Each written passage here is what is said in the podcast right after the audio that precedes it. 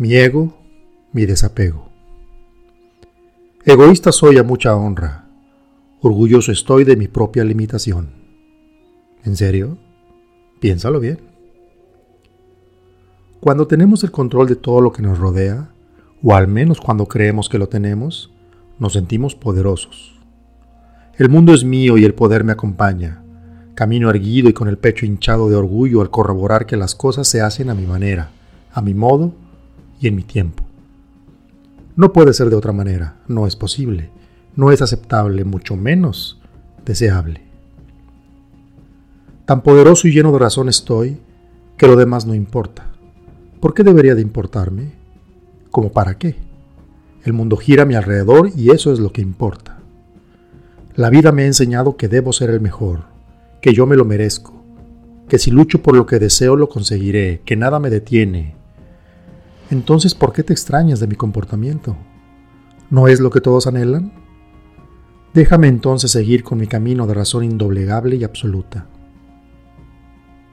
Y seguí ese camino por un tiempo, lleno de ímpetu y voluntad sin par.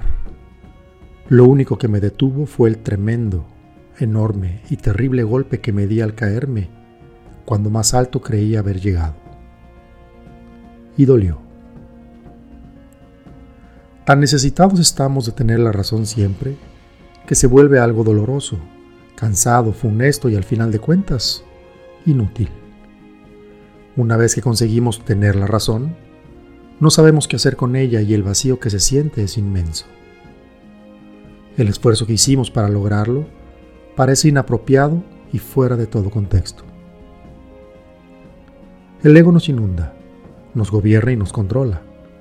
Es algo natural en todos los seres humanos, tan natural que se presenta desde el momento en que tenemos conciencia de nuestros actos siendo aún niños. Quizás sea algo genético, o quizás sea algo adquirido a través de cientos de años de condicionamiento equivocado. A estas alturas, ya no importa mucho el origen del ego, ya es parte de nuestra vida diaria. Y hasta cierto punto, resulta muy beneficioso para poder transitar por este mundo lleno de superficialidades. Quizá es un método de defensa contra todos esos egos que andan caminando junto a nosotros y que dicen ser amigos, familiares, conocidos, compañeros y todo ser humano con el que nos relacionamos. El despertar hacia una nueva conciencia de vida sería en todo caso la solución al continuo ataque del ego a nuestras vidas.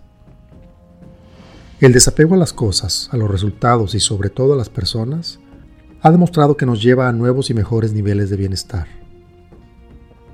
Todas las religiones nos los han dicho siempre. Los grandes maestros que han experimentado ese desapego total nos lo han demostrado.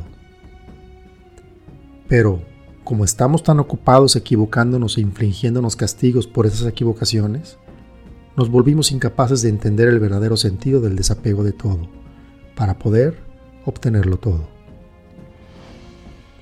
No necesito tener la razón. No necesito apegarme a las cosas y a las personas para poder ser feliz. Decido de una vez por todas ser feliz. Quizá no sienta felicidad infinita a cada momento de mi vida, pero empezando por desapegarme, empezaré sintiendo paz. Mi ego dice ser mi amigo, eso dice, pero ya no le creo más.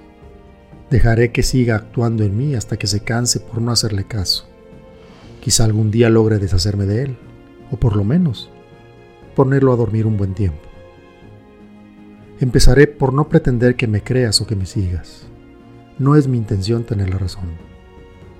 Me desapego de ese resultado y si al final resulta que verdaderamente algo de lo que he escrito te ha hecho algún bien, Seré feliz por ti y por mí.